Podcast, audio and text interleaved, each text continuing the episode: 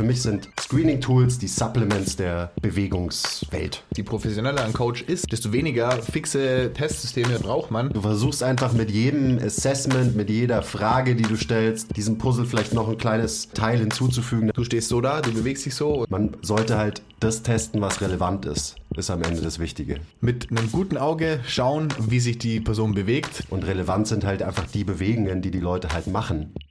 Herzlich willkommen zum MTMT Podcast, der beste deutsche Fitness-Podcast der Welt. Hier sind eure Hosts Andreas Klingseisen und Christopher Herrmann. Was bringt dir dein 200 Kilo Deadlift oder dein Sixpack, wenn du dich nicht wie ein Mensch bewegen kannst und es dir am Ende vom Tag eigentlich scheiße geht? Wir geben bessere Antworten auf die Fragen der Fitnessbranche. Für was brauchst du 100 Zertifikate, wenn du keinen Zugang zu deinem Gegenüber findest? Du musst einfach ein Menschenmensch sein. Grundprinzipien sind Systemen einfach immer überlegen. Es geht um Prozessliebe und nicht um Ergebnisorientiertheit. Fitness und Gesundheit sind keine Endziele, sondern sich dauerhaft autoregulierende Prozesse. Wir haben zwar keine Ahnung davon, aber wir reden trotzdem drüber. So. Stimmt. Oh mein Gott. Oh mein Gott, zum Glück bin ich dabei und weiß, welchen Scheiß ich wegschneiden kann und welchen nicht. Am Anfang. Davon schneidest du nichts weg. Davon schneide ich Also jetzt nichts erstmal weg. erstmal Prost. Wir stoßen erstmal mit unseren psychedelischen Drogengetränken an. Psychedelisch vor allem. Cheers, immer Danke für, den Drogensmoothie. Purple Basti. Drank. Ist kein Stress. Purple Drank.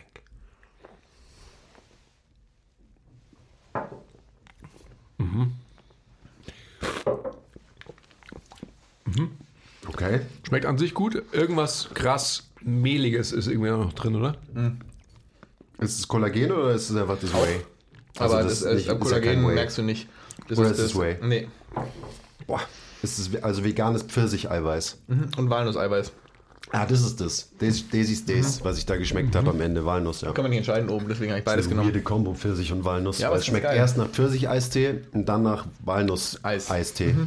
Und dann aber auch noch nach Wand irgendwie. Walnuss-Eistee ist mein Lieblingseistee übrigens. Nach Wand. Ich finde nach Wand schmeckt es auch. Ich, Wie ich schmeckt deine Wand? lass mal einen Whey mit Wandgeschmack rausbringen. Dann haben wir endlich mal was Neues auf diesem Fitnessmarkt. Ähm, ja, das ist halt, innoviert. also das ist ein veganes Eiweiß, deswegen ist ähm, ist halt so Erbsen und so ein bisschen Zeugs. Und mehlig. Soja und Aber so tatsächlich- und Hanf. verhältnismäßig, Drogen. verhältnismäßig unmehlig. Boah, wie rich der ist. Ich habe so einen Mini-Schluck getrunken. Es fühlt sich so an, als hätte ich 30 Jetzt bin ich Pfirsiche satt, also seitdem ich fast, ist mein Magen viel kleiner geworden.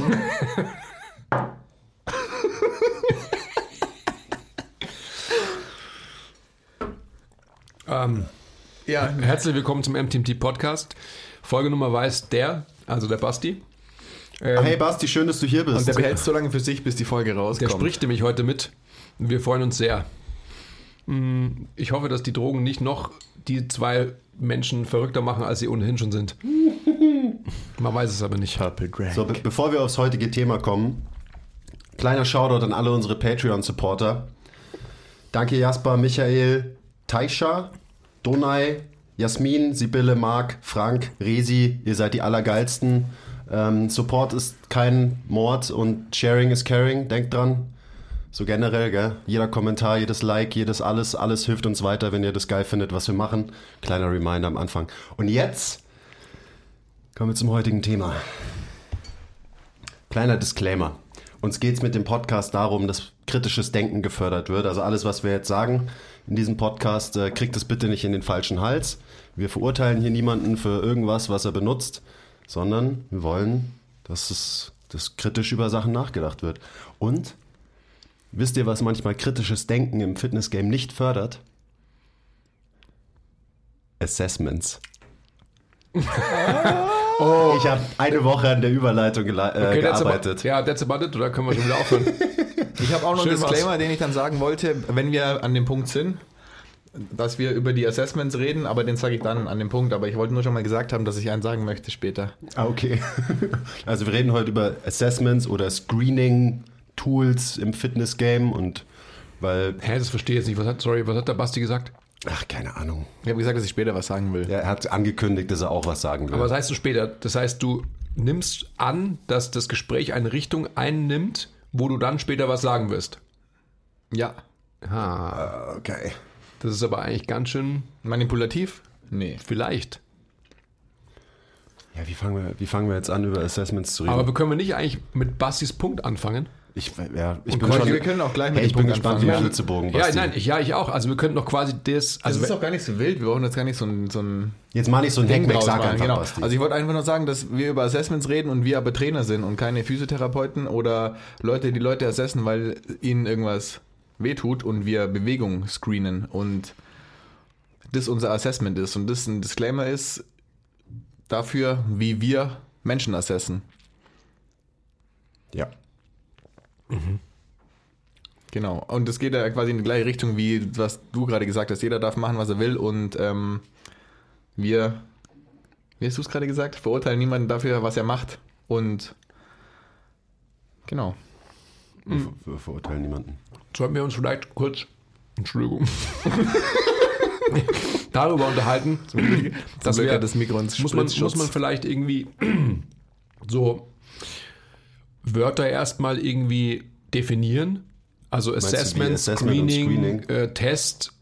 Also so, muss man das? Also muss man eine Unterscheidung treffen, weil äh, gewisse Anhänger von gewissen Verfahren berufen sich ja immer darauf, dass man halt ähm, das unterscheiden muss, weil, Punkt, Punkt, Punkt.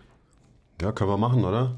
Wei- Weiß von euch jemand den Unterschied zwischen einem Assessment, einem Screening und einem Test? Ich nicht. Oh, toll. Ich, ich brauch's gar nicht so anschauen. Also, ich habe tatsächlich mal kurz nachgeschaut, was so der Unterschied ist. Und so viel kann man da am Ende gar nicht finden. Aber äh, so wie ich es verstanden habe, ist ein Screening quasi eher so ein Filter und eher was Grobes, wo man quasi grob irgendwie Sachen ausschließen kann und so weiter. Ähm, und das macht man eben oft so als Eingangstest, Screen. Und ein Assessment ist äh, ein bisschen präziser, ist was, was sich hoffentlich auch wiederholt, also was man nicht nur einmal macht. Und ein Test ist für mich halt einfach ein spezifischer Test. Also wenn ich zum Beispiel jetzt hergehe und äh, mir Bastis Schulterinnenrotation anschaue, dann ist das ein Test. Und dieser eine Test kann natürlich ein Teil von einem ganzen äh, Assessment-Verfahren oder Screening-Verfahren sein.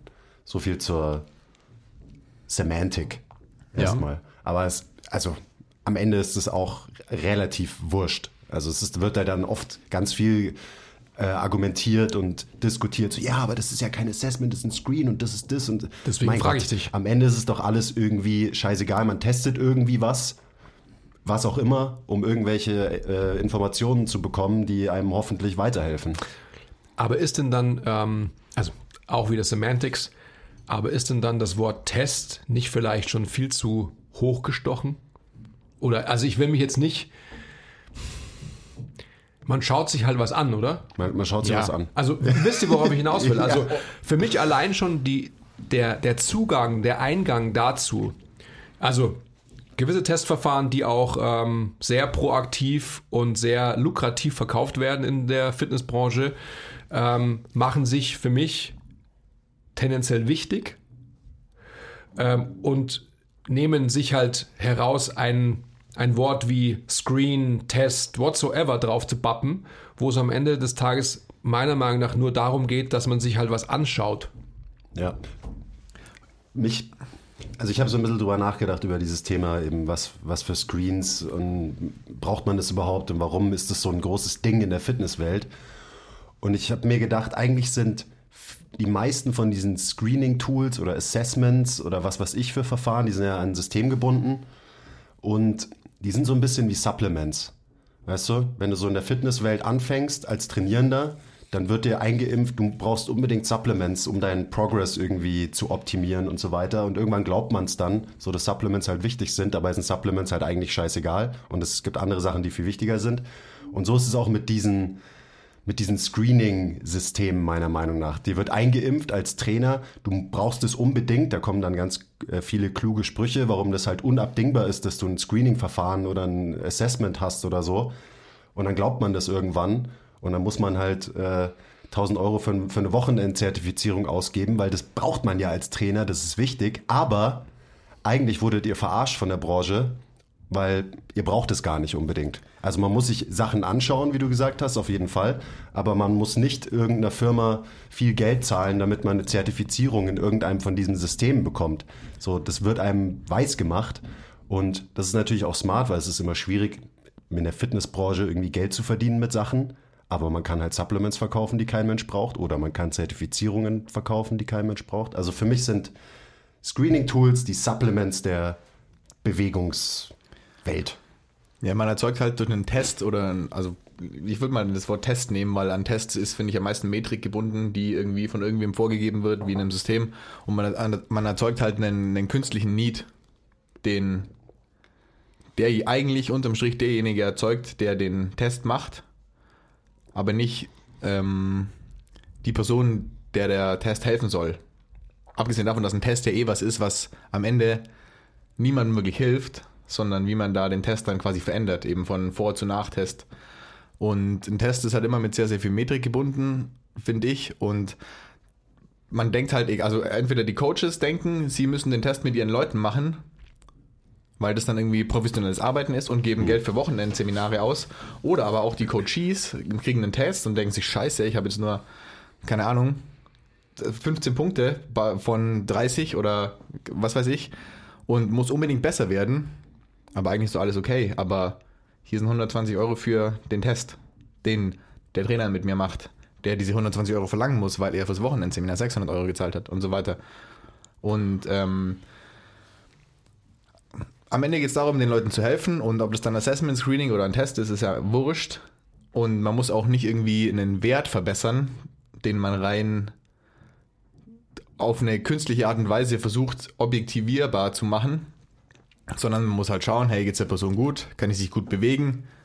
Wenn ja, dann muss man da kein großes Ding draus machen und irgendwie Punkte verteilen oder so, sondern mit einem guten Auge schauen, wie sich die Person bewegt. Das ist für mich das Ding von Assessment und Screening irgendwie, dass man halt sich anschaut, wie sich eine Person bewegt und das dann an den Punkt bringt, dass man zufrieden ist. Sowohl der Coachee als auch der Trainer. Ja, bin ich natürlich 100% bei dir. Ich würde gerne nochmal auf den Einstieg von dir kommen. Ähm, ich finde es auch per se total nachvollziehbar und auch nicht verwerflich von ähm, gewissen Leuten, Institutionen etc., ähm, ich sag mal Tests oder was auch immer zu verkaufen, weil man will ja Geld verdienen. Also der, ähm, die Monetarisierung von irgendetwas ist ja total nachvollziehbar. Dass der Branche, also B2B, ähm, der Need aufgezeigt wird, du brauchst ein Alleinstellungskriterium und du bist ein Profi, wenn, jetzt ich nehme ein System her, wenn du den FMS quasi als, als Möglichkeit hast, Leute zu testen.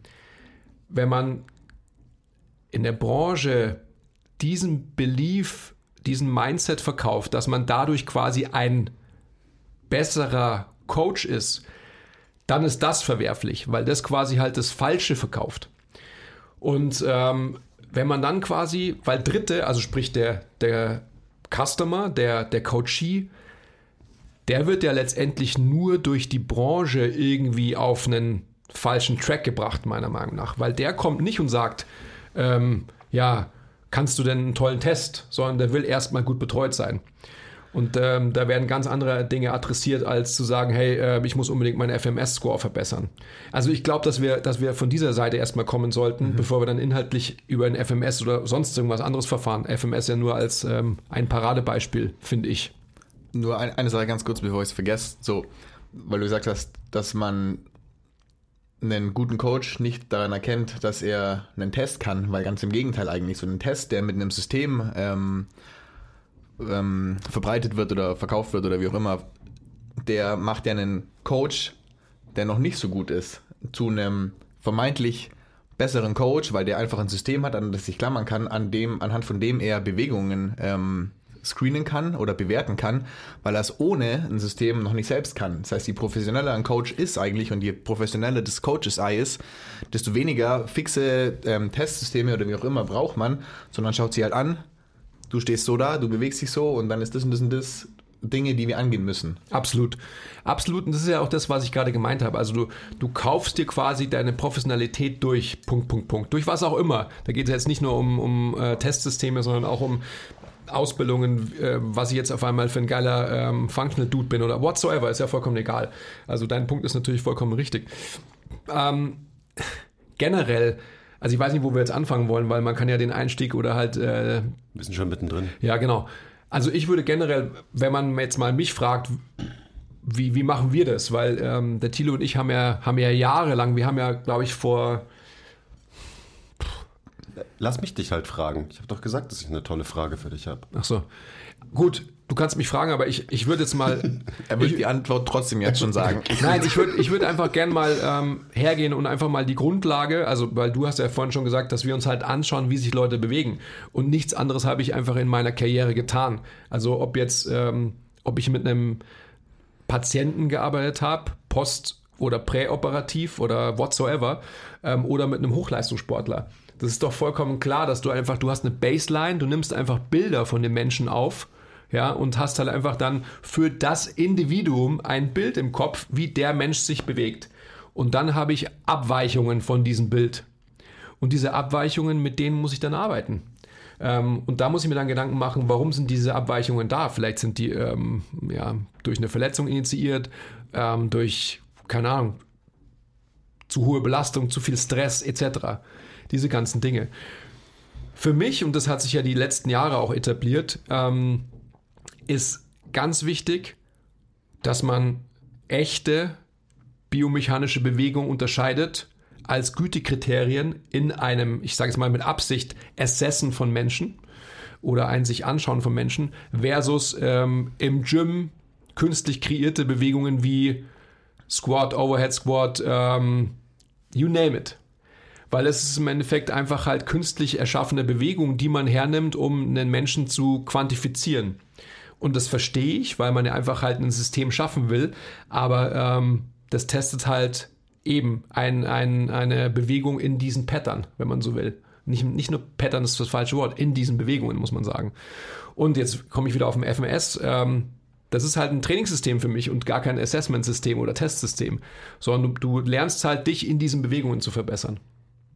Ja, und dahinter steckt ja auch ein System. Also sonst hätte es ja, ja fast gar keinen Wert wahrscheinlich, wenn es nicht verbunden wäre mit, ah ja, okay, der, ich habe jetzt das Ergebnis, also kriegt der die und die Intervention. Also es ist ja auch nur irgendwie ein Mittel zum Zweck, zum Glück, weil am Ende das, was Leute besser macht, ähm, sind halt die Interventionen, die man den Leuten gibt. Und ob das jetzt beruht auf einem FMS-Score oder auf einem guten Coaching-Eye, ist ja am Ende relativ egal, weil unser Ziel ist es ja immer, halt ja, dem Individuum die bestmögliche Lösung irgendwie an die Hand zu geben für seine Ziele, whatever. Ähm, aber ich wollte nochmal zurückgehen zu meiner genialen ähm, Eröffnung vorhin, was ich gesagt habe, so es fördert nicht unbedingt kritisches Denken. Ich bin sehr dankbar dafür, dass mir sowas nie beigebracht wurde, sondern dass hier von Anfang an in der Ausbildung bei MTMT eben das gefördert wurde, dass man einfach sich anschaut, wie sich halt Leute bewegen. Das heißt, es war hier nie wirklich ein Thema. Ähm, und genau das fördert eben kritisches Denken. Und wenn du einfach jahrelang einem System folgst und damit Leute assesst, dann fördert das eben nicht unbedingt ein gutes Coaching-Eye zu entwickeln. Dann entwickelt man ein gutes Coaching-Eye für diese paar Sachen, die man testet vielleicht. Ja. Aber dann ist halt die Frage, wie relevant sind die Sachen, die man testet. Da können wir gerne nachher noch drauf kommen, weil da ist der FMS ein Paradebeispiel. Ähm, genau. Und meine Frage an dich war, wieso hast du mir nie irgendein Assessment beigebracht bei MTMT? Wieso bin ich hierher gekommen und ich habe den FMS Plastik äh, das FMS Plastikset hinterm Kabelzug versteckt ich weiß gesehen. Gar nicht, ich weiß gar nicht, wo das herkommt, by und, the way. Und da stand's die seitdem, wie lange bin ich jetzt hier? Sechs Jahre oder so. Letztens wurde es endlich mal rausgeschmissen. Es wurde, glaube ich, kein einziges Mal benutzt. Ähm, wieso gibt es keinen fixen Assessment-Prozess bei so einem professionellen Laden wie MTMT? Das würde uns doch viel professioneller machen, wenn die Leute reinkommen und sagen, wir machen jetzt erstmal eine Bewegungsanalyse und scoren deine Bewegungsmuster und dann kriegst du einen geilen Wert von uns und so weiter. Wieso, Andi? Ich bin nämlich hart unprofessionell wegen dir, okay. weil ich sowas nicht habe. Ja, scheiße. Sack. Also nochmal, ich, was du ja auch eingangs gesagt hast, es geht nicht darum, irgendwelche Systeme zu bashen oder sonst irgendwas. Ich denke einfach, dass ähm, der Thilo und ich haben uns vor, ich glaube, jetzt mittlerweile 17 Jahren, da haben wir mal eine Testbatterie damals fürs Leos erstellt und haben uns dann auch ähm, angeschaut, welche Bewegungen kann man da reinnehmen aber eben Bewegungen. Und wir haben immer schon gewusst, dass wir, als wir damals auch das, das Team dort geschult haben, wenn man so will, dass wir ähm, uns nur quasi in diesen Bewegungen verbessern werden. Haben davon keine Ableitungen getroffen, also halt so ähm, Injury äh, Prediction und so weiter, was ja quasi das Hauptproblem ist überhaupt meiner Meinung nach von, ähm, von Assessments slash vom FMS. Ähm, und haben immer schon gesagt zum Team, wir können uns anschauen und wollen die Menschen quasi in diesen Bewegungen besser machen. Und das war aber halt quasi halt, that's about it gewesen. Warum du hier bei MTMT nie irgendwas gelernt hast, äh, oder kein, Ja, also warum, sag's mal immer. warum du hier nie ein, ein Testverfahren oder, oder Assessment oder so gelernt hast, ist genau der Grund, den du gerade schon selber beschrieben hast. Also du hast es ja ausführlich ähm, ausschmückend erklärt, weil wir immer quasi diese ja, Coaches Eye Perspektive schulen wollten, uns einfach halt individuell an, an Menschen heranzunähern. Ich muss aber auch wiederum eine Lanze brechen für alle Systeme, die natürlich versuchen, eine größere ähm, ja, Zielgruppe, eine größere Masse an Menschen halt irgendwie durch ein Verfahren schleusen zu wollen, damit man halt irgendwie, ähm, ja, ich sag mal, Kennwerte aufnehmen kann, die einem vermeintlich irgendwas erleichtern sollen. Das ist total nachvollziehbar. Gibt dir halt Sicherheit, gerade wenn du noch jung bist oder Abs unerfahren. absolut. Das ist das, was du ja gesagt hast. Und das ist ein guter Einstieg, aber das wollte ich auch noch sagen, dass wir das jetzt, also das kein Bashen sein soll, weil auch eine FMS-Fortbildung ist für jemanden, der gerade irgendwie anfängt, vielleicht gerade irgendwie studiert hat, noch nicht so viel Erfahrung hat, nicht in so einem Mentorship-Programm hängt, wie jetzt bei uns zum Beispiel, ist das schon einfach ein, guter Einstieg in mehr Verständnis für Bewegung, halt auf, auf einer Ebene, wenn man das eben so sieht. Also auch so Shoutout Ebi, ich, ich bin FMS Certified, officially, ich weiß, wie das geht und so. Ähm, hab die Fortbildung beim Ebi gemacht, Shoutout, und das ist eine super Fortbildung, man lernt super viel über Bewegung und ich meine, der Ebi macht das ja auch gut. Generell ist es bestimmt auch bei anderen Menschen, die diese FMS-Fortbildung geben, ein guter Einstieg, dass man halt anfängt, Bewegung zu verstehen und dann aber, wie du schon gesagt hast, eben damit nicht aufhört, sondern auch so einen Test hinterfragt und sich hinterfragt, hey, wieso muss man überhaupt einen Overhead Squat machen? Oder wieso, also nur als Beispiel jetzt so, was ja auch, was ja natürlich ist es eine Position, die einem viel verrät, wie sich ein Mensch bewegt, aber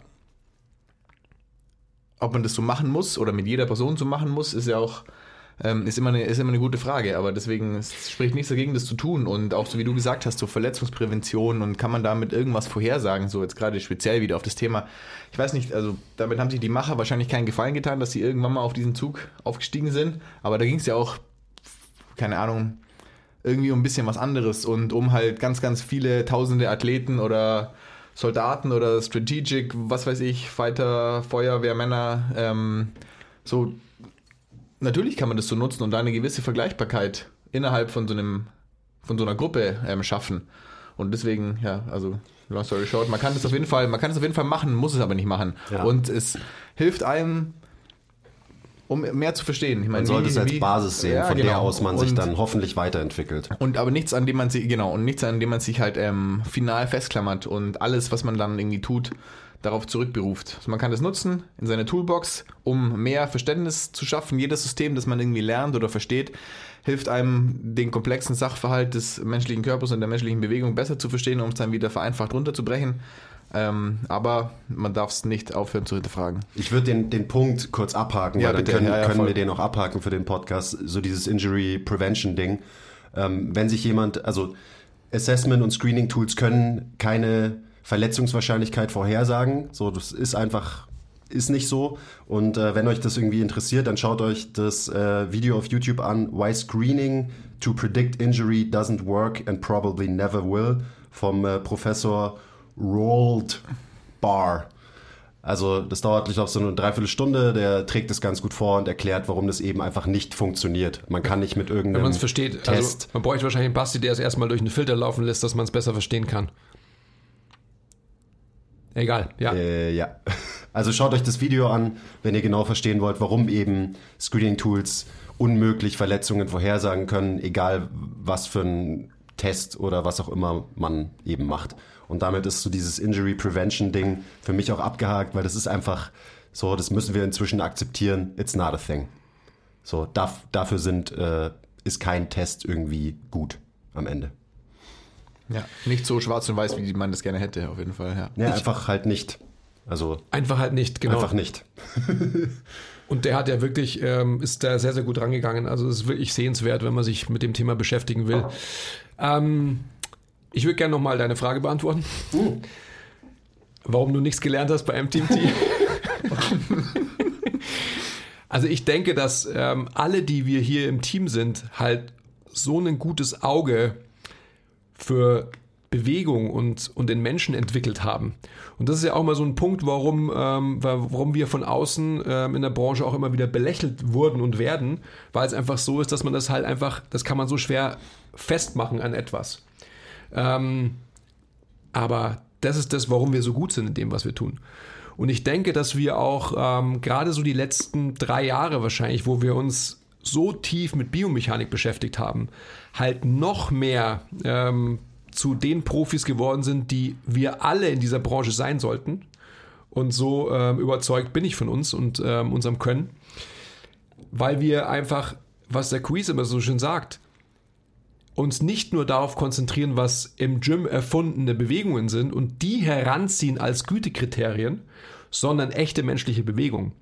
Und das ist quasi auch mein Assessment, beziehungsweise das ist mein ähm, Entry Point mit Menschen, dass ich mir anschaue, sind sie eingeatmet oder sind sie ausgeatmet?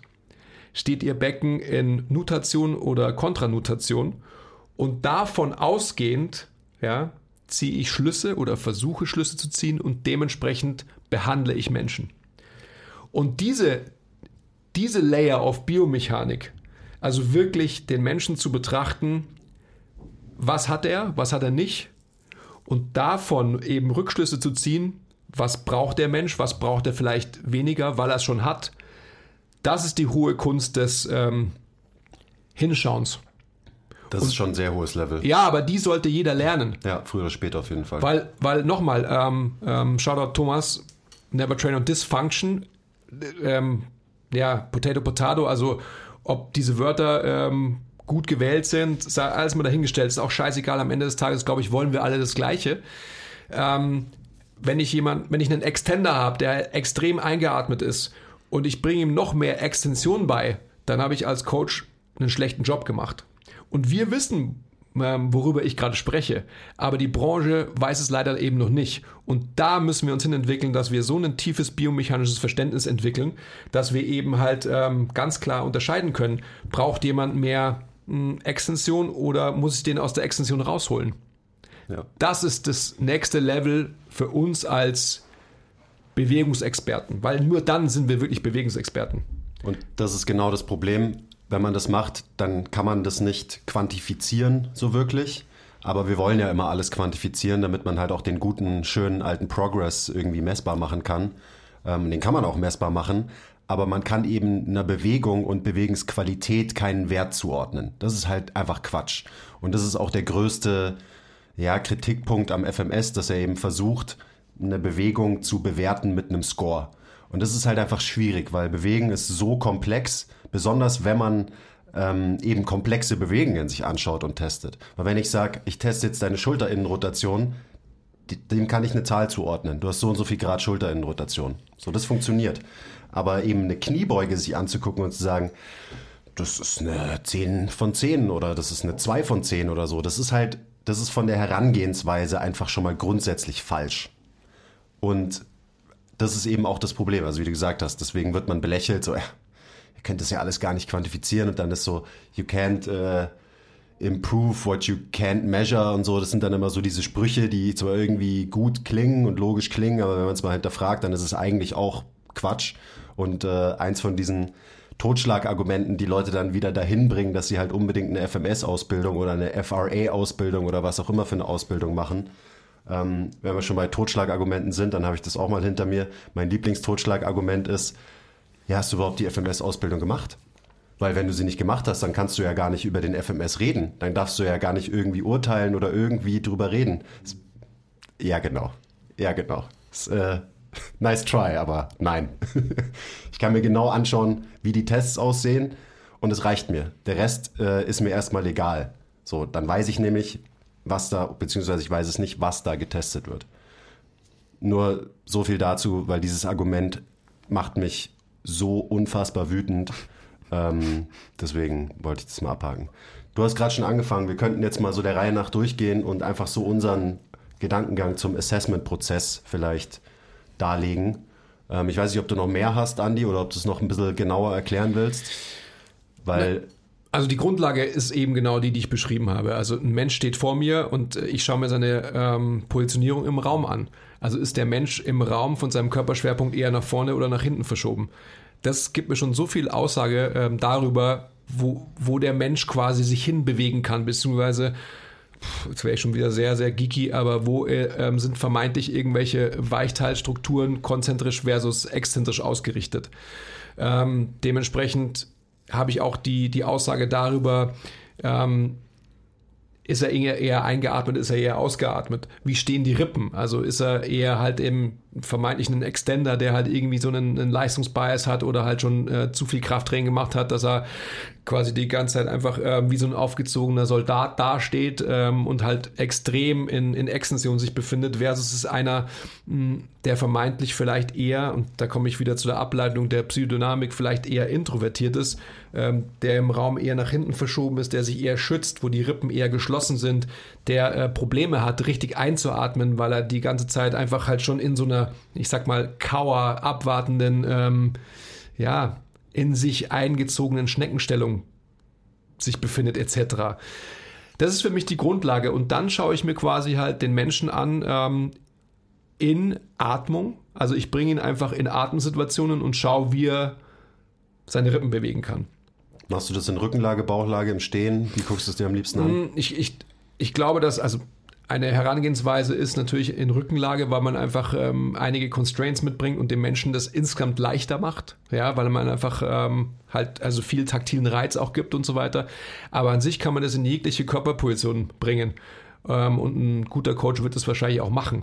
Also sprich, dass ich versuche, ihn, äh, wenn man dann schon weitergeht, in Neutralität zu bringen, was die Atmung anbelangt. Also sprich, sein ähm, axiales Skelett durch eine Manipulation der Atmung in eine gewisse Neutralität zu bringen, was auch immer das bedeutet für das Individuum. Und in dieser Neutralität lasse ich dann Bewegungen ausführen. Okay. Ähm, bin schon sehr gespannt auch auf deinen Take zum Assessment. Ja. Also ich könnte Deswegen natürlich leg, leg, doch- leg doch mal los. Ja, wa- was soll ich sagen? Ich hätte, ich hätte halt viele Sachen zum Anknüpfen an Andis. Ich aber, auch. äh, ja. ich, ich also will ich würde auch einfach mal da, ein, da einknüpfen Ja, genau. und das, das Gleiche, was der Andi gesagt hat, sagen, nur in anderen Worten. Schön. Und was wolltest du noch sagen? nix. Also, Mai, also So, ich habe den Vorhang berührt. Ja, ich, ich auch die ganze Zeit. What a distraction. Am Ende des Tages ist es, glaube ich, einfach das, dass man halt bei der Basis von der Basis anfängt und das ist halt Atmen.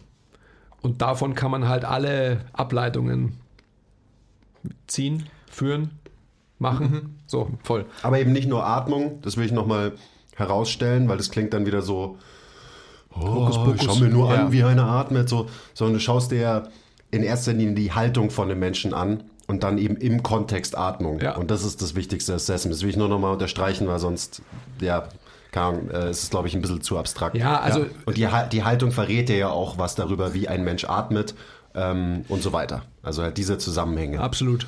Ja. Haltung ist natürlich auch ein gefährliches Wort, ähm, sondern die Position, in der ein Mensch lebt, was Das ja ist die quasi die Haltung, Haltung. ist. Ähm, und die, klar ist es nichts irgendwie was Esoterisches, wenn man sagt, ja, ich schaue mir an, wie einer atmet und ähm, weiß dann, wo er seine Probleme hat, wie er sich bewegt und so, aber das ist halt die Basis und wir machen das so und so zigtausend Mal am Tag und wenn man das irgendwie zigtausend Mal minimal falsch macht, dann ist es vielleicht blöd, je nachdem in welcher ähm, Position man hängt. Vielleicht blöd. Und deswegen ist auf, auf jeden Fall für mich auch das erste oder das wichtigste Assessment, was ich eben gerade schon in unserer ähm, Pre-Podcast eine Sekunde Besprechung gesagt habe, halt wie das erste Wichtigste, was man sich anschauen muss, ist Brustkorb, Wirbelsäule, Becken.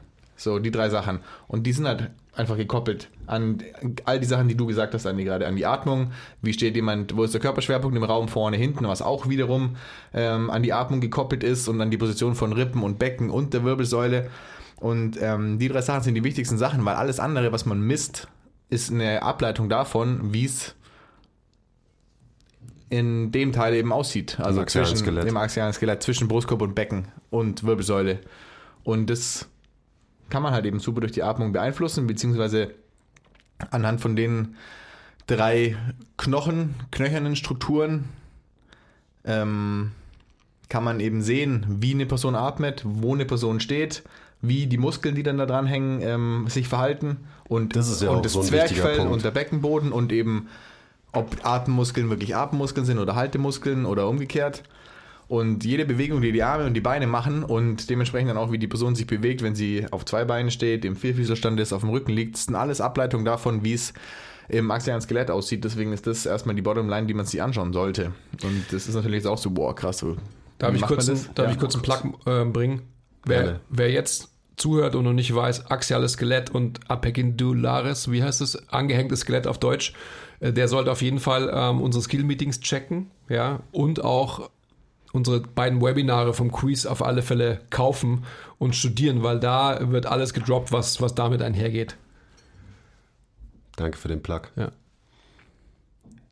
Weiter. Ähm, äh, ja, und deswegen ist es immer schwierig zu sagen, so, womit fängt man an? Klar fängt man damit an, was aber auch nicht bedeutet, dass ich jetzt einfach eine Person, die, die reinkommt und ähm, hier trainieren möchte, bei einem Ersttermin zum Beispiel, was ja eigentlich unser, unsere erste Begegnung mit einer Person ist, dass ich zu der sage, okay, leg dich hin und atme.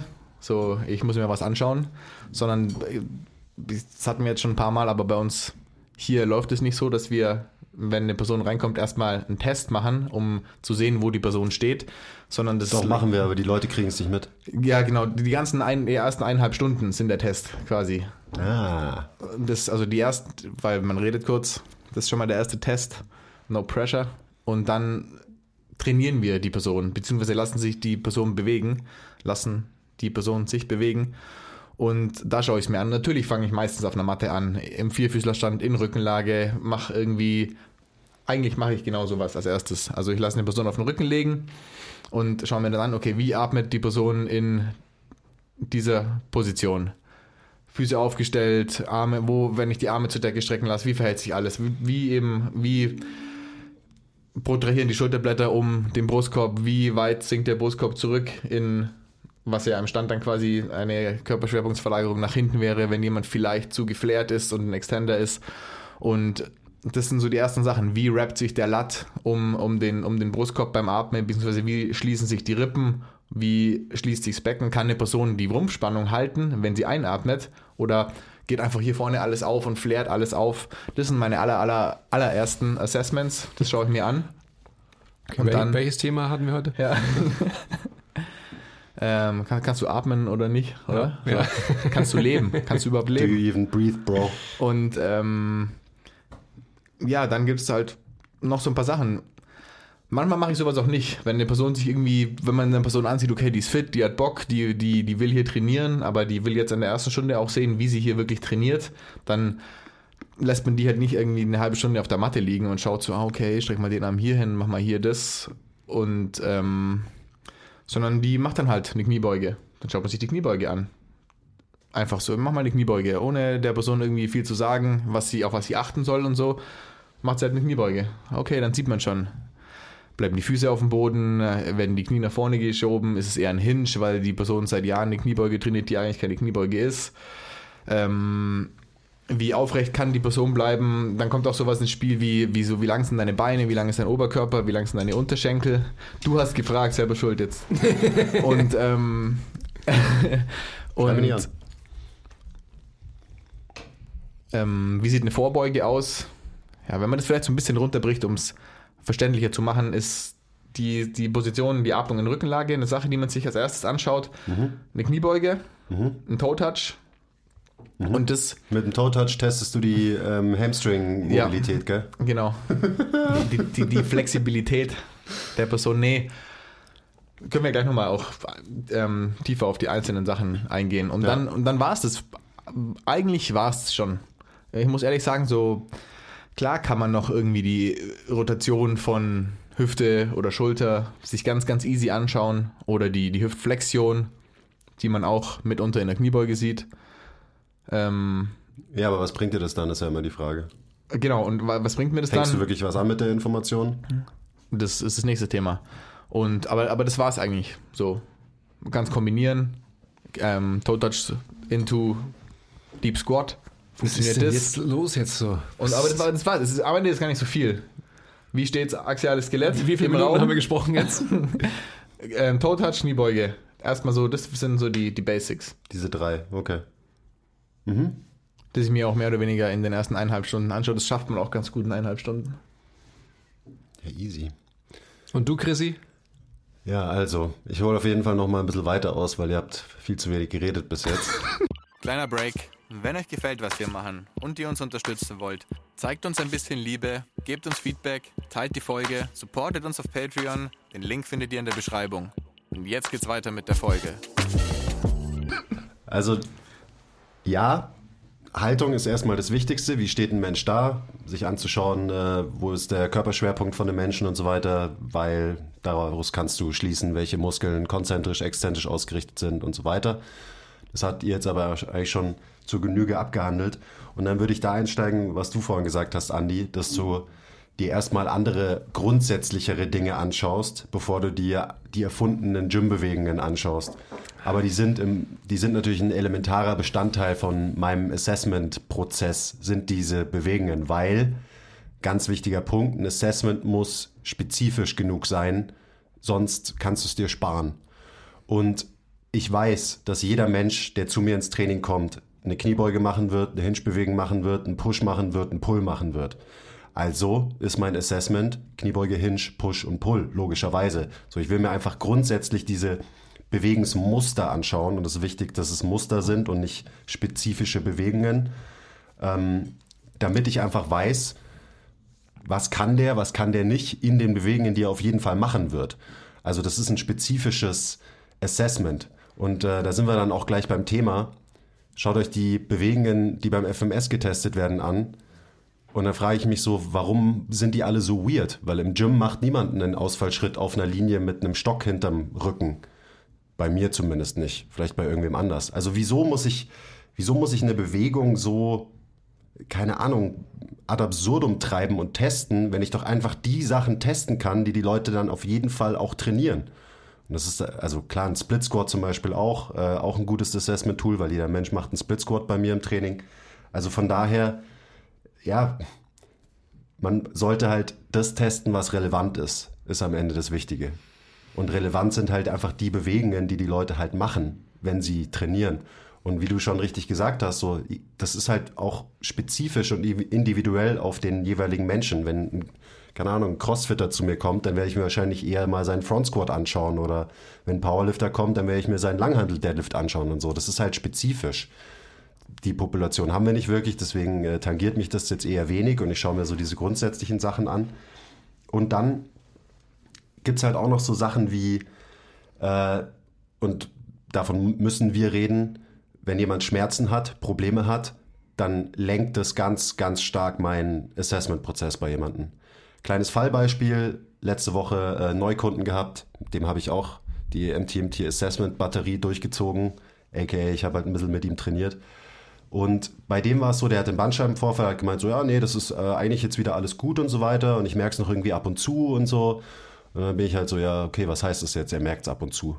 Und dann will ich rausfinden, assessen, screenen, was dem Menschen wehtut, was er nicht machen kann, was er nicht gut kann. Ich will wissen, was er gut kann und was er nicht gut kann.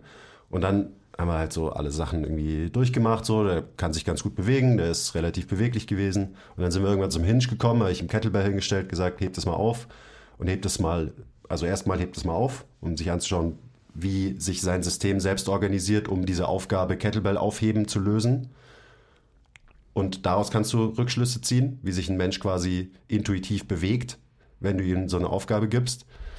Ähm, weil wahrscheinlich wird er von einem schmerzhaften Muster automatisch wegkommen und das eben diese Bewegungsaufgabe so lösen, dass es ihm nicht wehtut.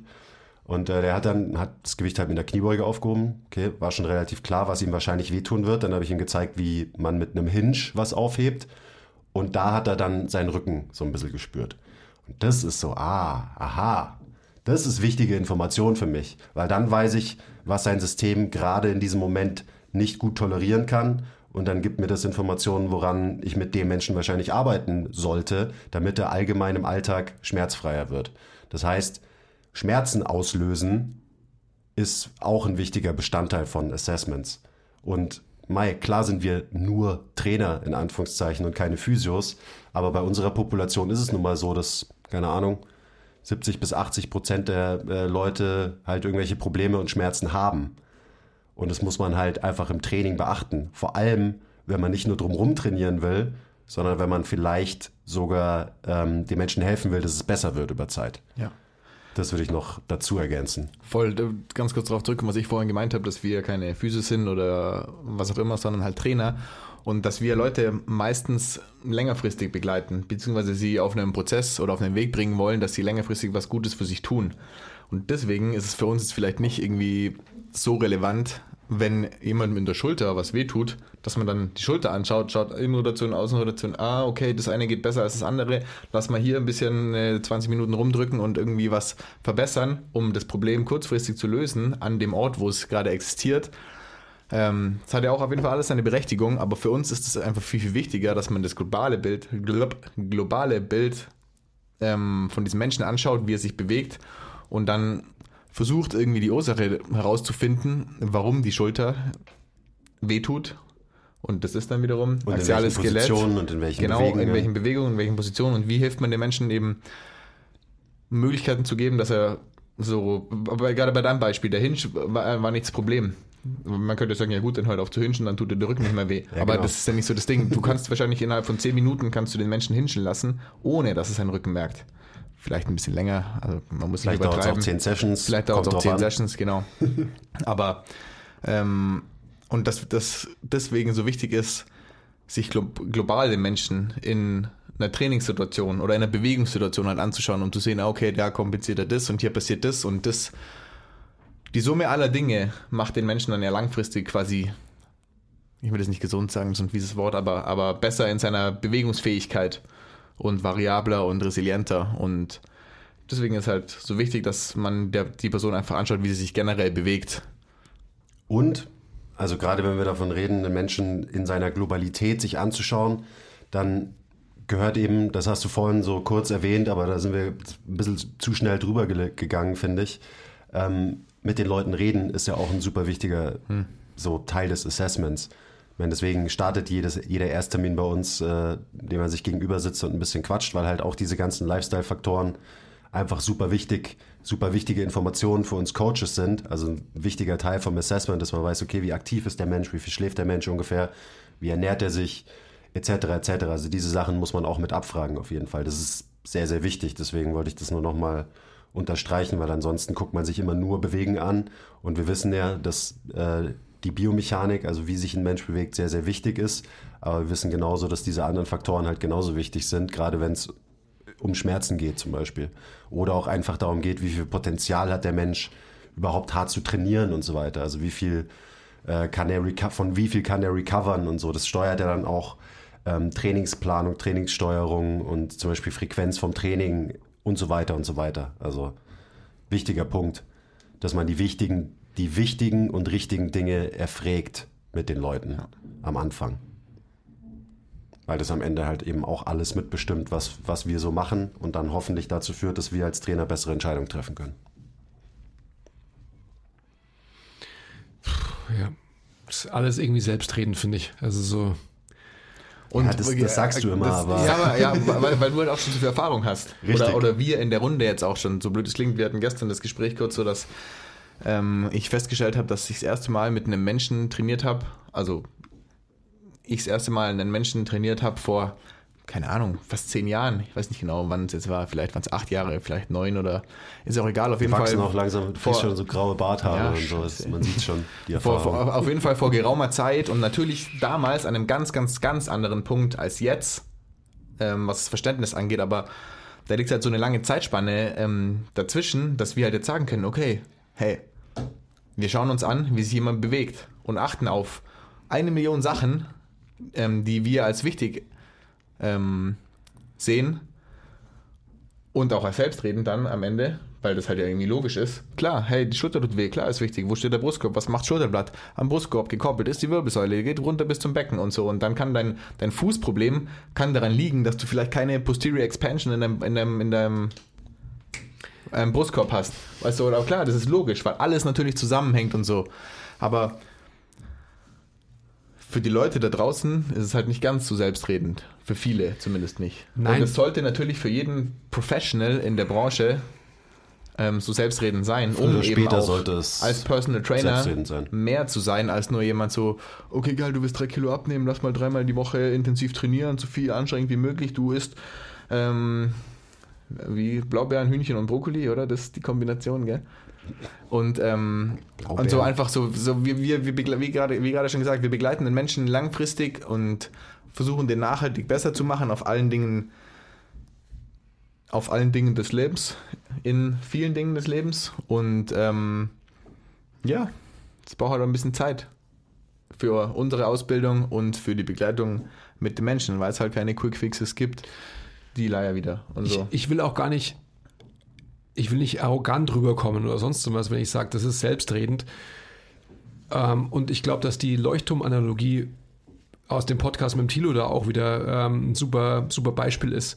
Also wenn man sich einfach die Zeit nimmt, wirklich ein Profi werden zu wollen und nicht irgendwie denkt, man geht zu einer Wochenendausbildung und lernt irgendwie ein System und dann ist man Profi, das, was ich eingangs gesagt habe, dass man nicht einfach diesen, diesen Fehler macht, die die Industrie natürlich macht, indem man einfach sagt, du brauchst jetzt diese Ausbildung dann bist du ein Profi, ähm, dann, dann ist man auf dem richtigen Track. Ich habe immer so diese Analogie auch mit, ähm, mit so Kung Fu oder halt so Martial Arts äh, Meistern, die das ihr ganzes Leben lang studieren und einfach dann ähm, letztendlich halt Schüler haben, die das dann auch wieder ihr ganzes Leben lang studieren, bis sie halt nur annähernd irgendwie dahin kommen, dass sie halt so, so gut werden wie ihr Meister oder, ähm, oder dann vielleicht irgendwann besser, weil sie es halt eben länger studieren.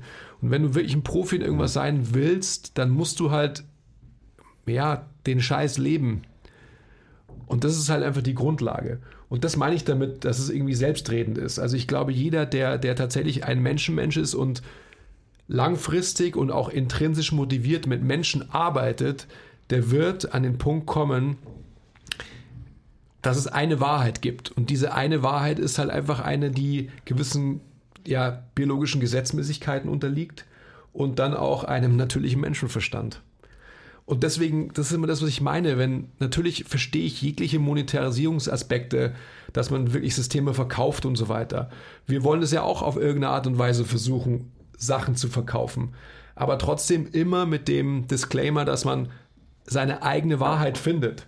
Und ich denke, das sage ich ja immer wieder, dass man am Ende des Tages, wenn man halt mit Gleichgesinnten spricht, dann wird man, also das sehen wir ja mit allen Podcast-Gästen, die wir auch haben, ähm, man, man benutzt vielleicht Wörter unterschiedlich, meint aber das Gleiche, weil man sich einfach an eine gewisse Wahrheit angenähert hat, die halt einfach universell ist. Das kann man eben noch so ein bisschen folgen oder ist das out of bin vor zehn? Minuten ausgestiegen, aber Also was ich, was ich nur damit sagen will, ist, dass wenn ich, wenn ich von Selbstreden spreche oder sonst was, dann ich will gar nicht abgewichst und irgendwie so, oh, habe ich keinen Bock, äh, mich darum irgendwie äh, zu bemühen und so weiter klingen. Aber man muss sich einfach Zeit geben und man muss ähm, alles hinterfragen und sich immer wieder selbst neu orientieren und dann kann man eben zu einem Meister, zu einem Profi werden. Und nicht, indem man sich quasi eine Absolutierung kauft, indem man ähm, eben ein Wochenendseminar macht oder so. Das funktioniert halt Voll. und Ich sich dann FMS-Instructor in seine Instagram-Bio schreibt. Herzlichen Glückwunsch. Ja, ich habe das gar nicht auch als abgewichst gesehen. Und was du beschreibst, ist ja so, diese, gibt es ja nicht irgendwie diese 10.000 Stunden Regel auf allen Dingen, wird dann wahrscheinlich auch auf vielen Fortbildungen anfangs gepredigt, man, wenn man Profi werden will. Vielleicht ist es auch aus irgendeinem Tim Ferriss Podcast, den ich damals vor zehn Jahren, als ich angefangen habe, mal gehört habe, 10 Hour, 10 10.000 Hour, was weiß ich. Mein, willst du gut Klavier spielen, musst halt üben. Willst du gut was weiß ich, Fußball spielen, musst halt üben. Und wenn du ein guter Trainer sein willst, dann musst du halt auch üben. Also Ja, aber das ist halt ja genau, ich- das kann ja ein Problem sein, was du gerade sagst. Weil wenn du halt nicht wirklich übst, sondern immer wieder nur dein gelerntes, standardisiertes System anwendest, dann Ja. wirst du vielleicht in diesem System besser, aber du könntest die gleiche Zeit quasi investieren, sich das Ganze halt globaler anzuschauen und eben besser zu verstehen, wie sich Menschen bewegen und bessere Rückschlüsse daraus zu ziehen. Also ich glaube, und das ist ja auch das, was ich meine mit, man sollte sich, wenn man wirklich ein richtig guter werden will, früher oder später dann davon wegentwickeln, damit man überhaupt diese, seine Stunden sammeln kann im eben sich wirklich genau anzugucken, wie sich Menschen bewegen und ein richtig gutes Coaching-Eye zu entwickeln. Ja. Und da limitieren sich, glaube ich, viele Leute selber, indem sie das nicht zulassen, weil sie immer noch die Sicherheit von diesem fixen System brauchen. Wisst ihr, was ich meine? Und ich glaube, das kann ein Problem sein. Und also, ob es ist mir jetzt auch scheißegal, ob es 10.000 Stunden sind oder wie auch immer. Es geht ja am Ende darum, du willst so viel Zeit wie möglich ähm, in eine Sache investieren, in der du besser werden willst. Und das ist dann in dem Fall halt Leute trainieren und sich anschauen, wie Leute sich bewegen, etc. etc. Und das ist vielleicht was, was einem nicht besonders viel äh, Sicherheit gibt, weil es halt so offen ist und nicht messbar ist. Aber da muss man halt früher oder später hinkommen und darin besser werden. Ich, ja, ich bin natürlich voll bei dir und das ist ja das, das ist ja mein ein Teil meines Lebenswerks, wenn ich das so ähm, nennen darf, dass man einfach halt diese Perspektive an die Sache ranzugehen irgendwie vermittelt. Ich denke aber auch, dass es natürlich, jeder Topf findet seinen Deckel, vollkommen legitim ist, dass Leute eine gar nicht proaktiv, sondern einfach unbewusst ähm, sich selbst eine Limitierung auferlegen, indem sie die Sicherheit eines Systems brauchen oder halt ähm, heranziehen und in diesem System eben immer mehr zum Profi werden und eine Population vor sich haben, wo vielleicht die Anwendung eines Systems oder dieses Systems, was sie halt gewählt haben, ausreicht. Die beschäftigen sich gar nicht mit den Limitierungen, sondern vertrauen eben auf das System und das ist quasi ihr, ihre Scope um, um, um ihre Sichtweise und that's about it. Und das ist auch vollkommen legitim, glaube ich. Also das ist ja auch wieder so dieses, ähm, wer ist in welcher Bubble und so weiter und wer will was. Ich glaube, dass man auch Leuten zugestehen muss, dass sie sich halt in ihren Limitierungen bewegen, die wir als Limitierung sehen, die für sie aber gar keine Limitierung darstellen, sondern die Population, mit der sie arbeiten, ähm, vollkommen ja, in Check gebracht werden kann, was auch immer das bedeutet. Und dass ich es nicht gut finde, ähm, das wisst ihr ja. Aber vielleicht für diese Personen reicht es vollkommen aus, ich exemplarisch zum Beispiel einen FMS heranzuziehen und ähm, dann zu denken, dass ich durch ein Testergebnis ausgehend vom FMS jemanden auch besser mache. Weil der jemand wird ja auch besser, nicht durch den FMS, sondern durch Training. Und er wird dann auch im FMS besser natürlich.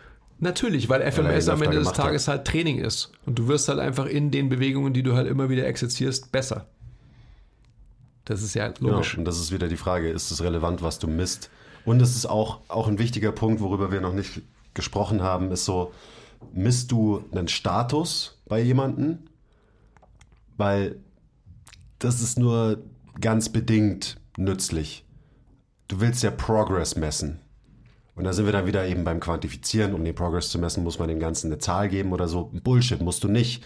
Du kannst auch sehen, ob jemand besser wird, ob jemand mehr Range of Motion in der Kniebeuge hat über Zeit und so weiter. Und das ist ja eigentlich dann, ich meine, wir haben jetzt viel vom, vom Ersttermin geredet, aber das ist ja dann das eben Assessment, das Ongoing-Ding, ist, siehst du Verbesserungen und dementsprechend ist auch das allerbeste Assessment erstmal, dass du das Training von deinem Gegenüber dokumentierst und schaust, ob jemand besser wird. Und das kann man dann auch zum Glück quantifizierbar machen und in Zahlen ausdrücken.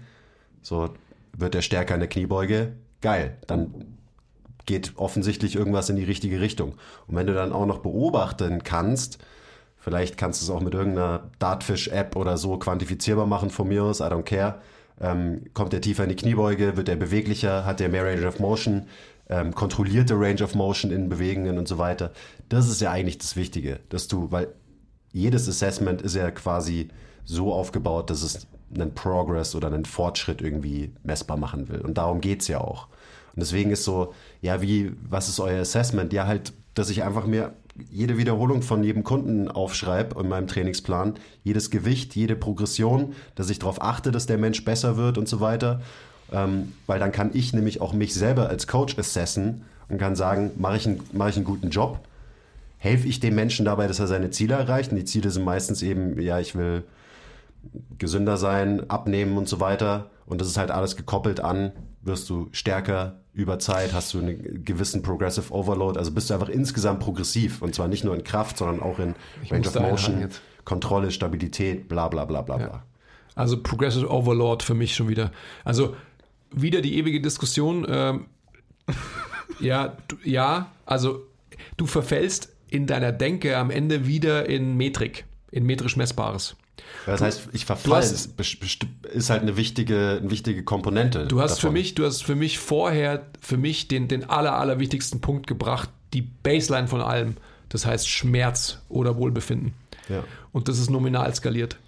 Ja, also auch wenn du eine, äh, keine Ahnung, 0 bis 1 oder 0 bis 10 Skala her, herbeiführst, ähm, um das quantifizierbar zu machen, Schmerz, dann ist es am Endeffekt doch was nominal skaliert ist für mich. Ist auch egal. Aber das ist für mich wirklich einfach die Grundlage. Darauf aufbauen kann man dann ähm, jeglichen Progressive Overlord irgendwie haben. Aber Schmerzfreiheit in Bewegung, du hast vorher einfach ein, ein Hinge-Pattern irgendwie genannt. Das ist für mich die Grundlage. Und nur wenn all das gesichert ist, dass jemand sich schmerzfrei bewegt, schmerzfrei ist gleich auch, ähm, ich sag mal, bewegungssicher, weil er die Absolution bekommt durch uns, dass er sich richtig bewegt, was auch immer richtig bedeutet. Ähm, erst dann habe ich die, die Freiheit, meiner Meinung nach, auch mir anmaßen zu dürfen, dass Progressive Overlord sich einstellen darf. Also ich will nur quasi Kann aber auch parallel existieren. Wird immer parallel existieren. Ich möchte einfach nur nochmal quasi diese Komponente mit aufbringen, weil ich finde, dass wir auch da aufpassen müssen. Und das sehen wir ja immer wieder in den Diskussionen, die wir auch im, im Podcast die äh, ganzen letzten Male immer wieder führen. Ich denke, dass einfach so diese, diese Komponente, also halt so wirklich das, das Befinden des Individuums, mit dem wir arbeiten, das, das muss das wichtigste Assessment überhaupt sein. Das sind halt so unterschiedliche Ebenen, finde ich. Oder, oder eben, ich weiß nicht, ob da es existiert parallel, ja, es existiert gleichzeitig aber auch irgendwie so nacheinander. Man arbeitet sich so Stufen hoch, finde ich, weil also Optik, Gesundheit, Leistung, ähm, Gesundheit muss stimmen, um sich den anderen beiden voll zu widmen mit Progressive Overlord und was weiß wird ich auch und besser, Lifestyle. wenn man sich den anderen beiden widmet. Ja, natürlich. Und die anderen beiden werden auch besser, wenn man sich Gesundheit widmet und so. Aber das ist halt immer so zielabhängig von der Person, die gerade vor dir steht. Was, was will die Person? Was bringt sie mit? Wie ist sie da? Und wenn sie Schmerz hat, wenn sie, also wenn sie wirklich krassen Schmerz hat, dann ist die Optik und Leistung erstmal scheißegal. Ob das für uns wichtig ist, okay, fair enough. Und wir sehen vielleicht, okay, mit der und der Leistung in den und den Sachen wird auch die Gesundheit besser. Klar, muss man so machen. Reha ist Training, ist so. Und Training ist halt immer ein bisschen sorry, ähm, Progressive Overlord bis zu einem gewissen Punkt, weil an irgendwas muss man sich ja festhalten.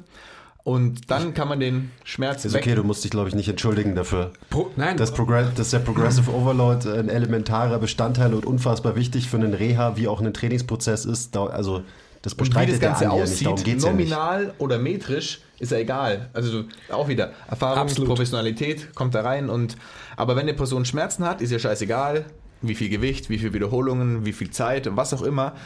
Ähm, ja, nein, Schmerz. Das meintest du mit, mit nominal skaliert. Und dann, oder? Wahrscheinlich. ja, klar. Ja, nein und wie viel? Äh, Genau. Das kommt dann noch so, also erstmal ja und nein und dann können wir, um auch irgendwelche Interventionen vielleicht äh, be- bewerten zu können so und, und uns selber accountable zu halten, ist das eine gute, ähm, zielführende Intervention oder ist es vielleicht zu wenig oder zu viel? Dann kommt, wenn ja, wie viel dazu. Und dann kommt irgendwann, okay, Schmerz ist weg, geil, Schmerz muss wegbleiben, wir gehen jetzt weiter. Wir, Oder wir machen also jetzt weg Leistung. ist mir auch schon wieder zu viel, weil vielleicht äh, ist, das, ist der Schmerz von einer, von einer 8 von einer 10 auf inzwischen auf einer 2 von einer 10. Ja, geil. Und äh, heißt auch nicht, dass ich den Menschen dann nicht belaste, bis es eine Null ist. So. Also das ist ja auch wieder Äh, äh, eben das nominal skalierte, was, was Ja. du auch meinst. Ähm, weil natürlich kann man auch Menschen fragen, und ich meine, das weißt du gerade so vom, vom ISO-Game, dass man das eben auch machen sollte, dass man quasi wie so ein Schmerztagebuch führt. Ich habe auch einen Kunden, der macht quasi einen spezifischen Test, einen sehr spezifischen Test am Anfang von jeder Session und wir fragen ab, äh, Schmerzlevel von 1 bis 10. Also ich betreue den mit dem Nils zusammen. Äh, Shoutout Bier Nils. Ähm, eben genau aus dem Grund, dass man auch irgendwie Rückschlüsse ziehen kann, okay, was haben wir letzte Session gemacht? Hm, er hat deutlich mehr Schmerzen als letztes Mal. Vielleicht hat es irgendwas aus der letzten Session getriggert und so. Und das ist natürlich sehr, sehr schwierig, aber es sind trotzdem kleine Pieces of Information, die dir eben dabei helfen können, deinen Trainingsprozess zu verbessern. Also es kann schon auch eben sehr wertvoll sein, sowas abzufragen. Und zwar nicht nur, und wie war es nach dem letzten Training? So, weil das fragt man, glaube ich, sowieso immer, wenn man ein guter Coach ist, sondern vielleicht hier und da dem auch eine Zahl irgendwie mal zuordnet, um Trends zu erkennen, Rückschlüsse zu ziehen, hey, sind die Interventionen, die wir gerade machen, geht es in die richtige Richtung, geht es in die falsche Richtung? Also wieder so zum ISO-Game. Ja. Ähm, ist ja auch sowas, okay, fuck, meine Knie tun jetzt wieder mehr weh, jetzt bei dir. äh, ich muss offensichtlich was anderes machen. Ich brauche ein neues Setup für meine ISOs oder ich habe zu schnell zu viel geloadet, bla bla bla bla bla. Also eben die ganzen Rückschlüsse, die man ziehen kann aus Ja. Schmerzanstieg oder Reduktion. Und was du gerade gesagt hast, was auch ähm, nochmal hervorzuheben ist, dass wenn man Schmerzen hat, nee, das, das halt nicht heißt, dass man nicht belastet werden sollte oder dass wir Leute nicht belasten. Das ist kein Widerspruch. Man muss nur eben die richtige Belastung finden. Weil um den Schmerz wegzukriegen, um irgendwas wegzukriegen, muss man immer einen Reiz setzen. Und ein Reiz ist halt quasi Load auf den Menschen, egal in welcher Form. Auch ganz nominal skaliert, überhaupt nicht metrisch. Aber das ist schon wichtig und das ist am Ende super wichtig, dass das viel, viel mehr Leute, unabhängig davon, ob sie jetzt irgendwelche Professionals sind, ähm, verstehen, dass Schmerz nicht mit Schonung einhergeht, sondern nur durch eine gewisse Belastung und Anstrengung wieder weggeht. Das ist selbstredend, oder? Ja, Freilich. ja, ja, ja. Ja. Ja gut, Toe Touch, oder? Ah, ja, stimmt. Toe Touch. Ja, wir können ja tatsächlich noch so, also man kann auch Oder, noch äh, über noch passive mal- und aktive Assessments vielleicht kurz reden. Ähm, Ich, ich will nur eine generelle Sache sagen, die wir jetzt auch noch gar nicht so bewusst gesagt haben, aber dass auch die Beurteilung von dem, wie sich unsere Leute bewegen, natürlich am axi axialen Skelett hängt. Und aber, wenn man so die Grundfunktionen außerhalb von jeglicher Gym-Bewegung betrachtet, halt wichtig ist, dass eine Person schmerzfrei atmen und gehen kann. Dass das auch für mich so eine, so eine Baseline ist. und vielleicht auch schmerzfrei sich hinsetzen kann, wieder aufstehen kann. Ja, genau, also so, ich will jetzt nicht sagen Alltagsfunktionen und so weiter, aber halt wirklich atmen und gehen. Wieso nicht? Es sind Atmen, Gehen, Hinsetzen, Aufstehen keine Doch, Alltagsfunktionen. doch sind Alltagsfunktionen, ja. Und, und da dann der Gangzyklus noch mit reinkommt in die Bewertung von unserer Beobachtung. Und jetzt können das Ganze aber. Ich denke jetzt, also nur noch mal kurz, ich denke, dass das einer der wichtigsten Punkte überhaupt ist. Weil, ähm, also gerade wenn man im Erstgespräch ist oder halt in der Kommunikation mit dem Gegenüber ist, da wird man einfach feststellen, was hat der Mensch für ein Stresslevel. Und das Stresslevel gibt dir wieder Aufschluss darüber, wie wahrscheinlich die Artenbewältigungsstrategie ist von dem Menschen. Ganz genau. Und wenn, wenn der Mensch in eine Stresssituation manövriert wird, sprich, wenn Training Anstrengung appliziert wird, dann müssen wir als gute Coaches eben sehen, wie diese Stresssituation gemeistert wird. Und wenn die einfach in, in einer hyperventilierten Position absolviert wird, dann haben wir wieder Aufschluss darüber, wie eben das axiale Skelett positioniert ist.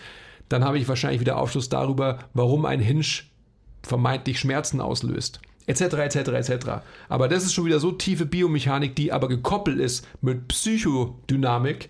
Ähm, und das kann ich auch nur als guter Coach in Check bringen und miteinander kombinieren.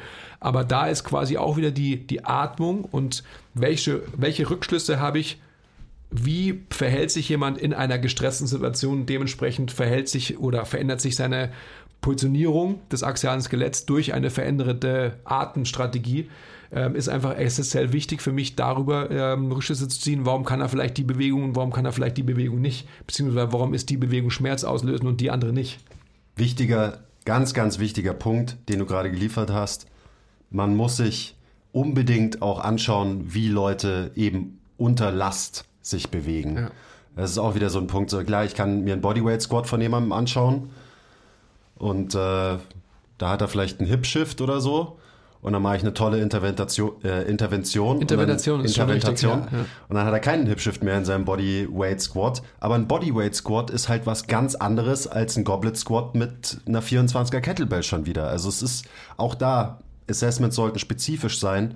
Und wenn meine Assessments nur aus irgendwelchen Körpergewichtsübungen bestehen, wo, kein, wo keine Last bewegt wird, wo das System nicht unter Stress ist, und zwar das gesamte System, Atmung, äh, biomechanisches System, muskuläres, bla bla bla bla bla, so, dann ist das Assessment wahrscheinlich so unspezifisch, dass es mir nicht viel bringt für die Sachen, die der Mensch dann im Training macht, weil die passieren unter Last.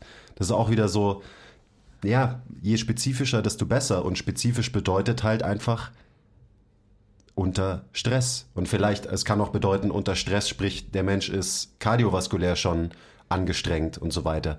Bringt ja auch nochmal mehr Spezifik in solche Sachen. Das ist ein ganz wichtiger Punkt, weil ich meine, ich kann mir drei Jahre lang anschauen, wie sich jemand ähm, in Körpergewichtsbewegungen bewegt und eben mit einem Toe-Touch oder mit einer tiefen Kniebeuge mit Körpergewicht. Aber das verrät mir halt nur so viel. Und wenn ich mehr wissen will, dann muss der Mensch halt eine Kettlebell in die Hand nehmen oder eine Langhantel oder whatever, whatever. Am Ende ist es schon die Intervention, die den Hipshift wegmacht, die, die der Goblet holt bei einer Kniebeuge. Vielleicht so. Zum Beispiel, ja. Und dann, was ich noch sagen wollte, auch so, you can't, you don't own a position if you can't breathe in that position. Habe ich jetzt richtig gesagt? Ja. Gut, aber das ist, schon- das ist schon wieder so tiefe Biomechanik. äh, Das ist schon wieder eine Layer, die, die auf alle Fälle alle da draußen, die sich Profis schimpfen ähm, wollen, verstehen müssen. Irgendwann mal vielleicht. Irgendwann Ja. mal vielleicht, ja. Ja. Hoffentlich. Ist auch so, also ich meine, ich, wir sind ja keine ähm, krassen Gurus, die sofort checken, wo welches Problem liegt, wenn wir uns eben anschauen, wie jemand atmet oder eine Kniebeuge macht oder so. Wir versuchen ja auch nur wie alle anderen halt viel Informationen rauszuziehen, damit wir nach bestem Wissen und Gewissen ähm, die Leute trainieren können und eben die richtigen hoffen oder nicht die richtigen, sondern die Interventionen finden, die am wenigsten falsch sind für die Person. Also es ist auch so, ähm, ihr denkt euch vielleicht so, boah, Alter, hier ist eine Endkrass, die gucken nur, wie jemand atmet und dann wissen sie sofort, was sie mit den Leuten machen müssen. So. Ja, der, der Andi, ja. Das ist ein riesiges fucking Puzzle und du versuchst einfach mit jedem Assessment, mit jeder Frage, die du stellst, diesem Puzzle vielleicht noch ein kleines äh, Teil hinzuzufügen, damit du halt ein besseres Bild von diesem Menschen, den du vor dir hast, bekommst. Also, ja, Informationen sammeln, aber das Ja. Bild, was du durch diese Informationen bekommst, wird immer unscharf sein, beziehungsweise das Puzzle wird immer unvollständig bleiben. Und du versuchst es nur so weit zu vervollständigen, wie du es halt kannst mit deinen Möglichkeiten. Und es kommt immer ein Puzzlestück dazu. Und man sollte, wenn man das Puzzle baut, sollte man es immer in der Nähe von einem Leuchtturm machen, damit man genug Licht hat. Wow. Wow. Das Mikrofon jetzt. Das wollte ich eigentlich auch noch was sagen, aber Kann das man nichts ein mehr hinzufügen, oder? Schlusswort, finde ich. Ja, Toe-Touch, oder? Das ist vielleicht was für die nächste Folge oder die übernächste oder ein Skill-Meeting am Ende oder Nein, ein Mann. Ich will das noch, ich will das schon noch Okay, wissen. was ich dann aber noch sagen wollte, wenn wir jetzt eh noch was sagen, kann ich es auch noch sagen. So, das ist auch so der Kreis, um ganz an Anfang zurückzukommen. Was ist ein Test? Was ist ein Assessment? Was ist ein Screening? Am Ende ist es einfach nur, du sammelst Informationen, um daraus was abzuleiten. Und dann sammelst du immer mehr ähm, Informationen mit jeglicher Intervention, die du gemacht hast. Und es läuft für immer weiter. So, und dann muss man es wieder hinterfragen. Was hat diese Information mit dieser Intervention gemacht? Und dann bist du am Assessen und am Trainieren und am Atmen und Gehen. Also ist ein Assessment auch ein Prozess, oder was? Ja, klar. So wie alles andere. Okay, Toe-Touch. Wow. Toe-Touch.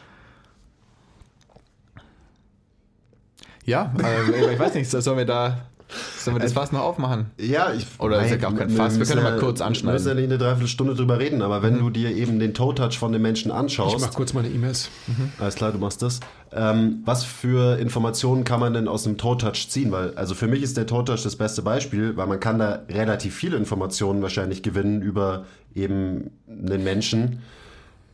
Und äh, die einzige Information, die man daraus nicht ziehen sollte, ist, wie flexibel sind die Hamstrings von. Beziehungsweise, ähm, darum geht's nicht, genau.